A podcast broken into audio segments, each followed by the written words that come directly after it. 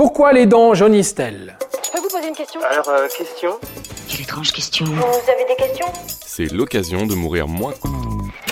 Trois fois par jour pendant trois minutes. Vous le savez, on vous l'a répété depuis votre plus tendre enfance, se brosser les dents, c'est important. Pourtant, les Français n'ont pas l'air de vraiment s'y atteler. Seul un Français sur deux avoue se brosser les dents deux fois par jour. Ça fait pas beaucoup. hein. Et du coup, bah, ça a des répercussions, des caries, mais aussi des dents jaunies.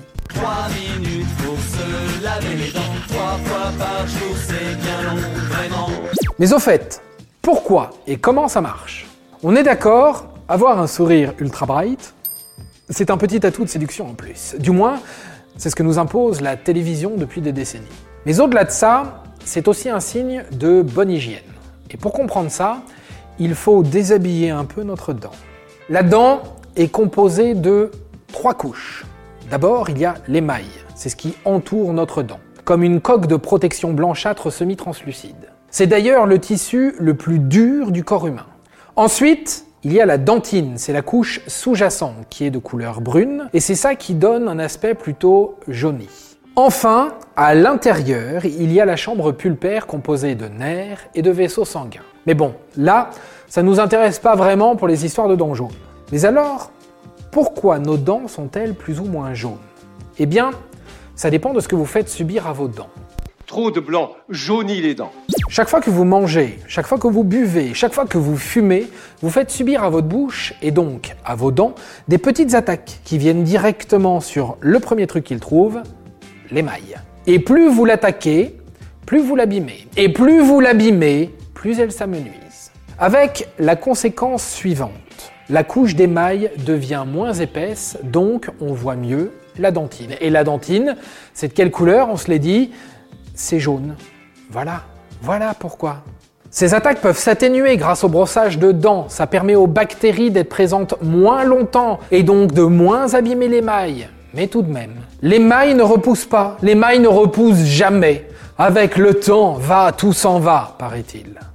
Avec le temps va, tout s'en va. D'ailleurs, aucune dent n'est naturellement blanche. Elles sont toutes jaunes, à un degré plus ou moins important. Et la génétique joue aussi un rôle. Si vous avez des parents avec une dentine un peu plus brune que les autres, eh bien, vous en hériterez plus facilement. Du coup, je vous préviens, il est impossible d'éviter le jaunissement des dents. En revanche, on peut le ralentir. Et je vais vous donner deux trois techniques parce que il paraît que je suis un mec sympa. On évite tout ce qui tache les dents, on évite le tabac, on évite le vin rouge, les sodas, le café, le thé, etc. Tous ces petits plaisirs de la vie qui ont des répercussions sur notre santé parfois et sur nos dents souvent. On évite aussi le blanchiment des dents, ou alors on le fait avec accord de son dentiste, car ça peut être dangereux et nocif pour l'émail. Et bien sûr, on se brosse les dents régulièrement. C'est quoi 3 minutes?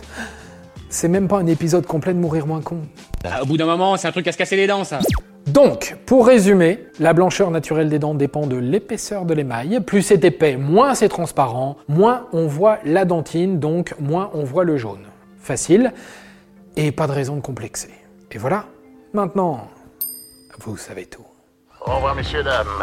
C'est ça la puissance intellectuelle. Sapristi C'était un podcast de Genside. Avant de partir, attends, j'ai un truc à te dire. Viens découvrir notre podcast sexo, S'exposer. Deux minutes pour tout savoir sur la sexualité masculine.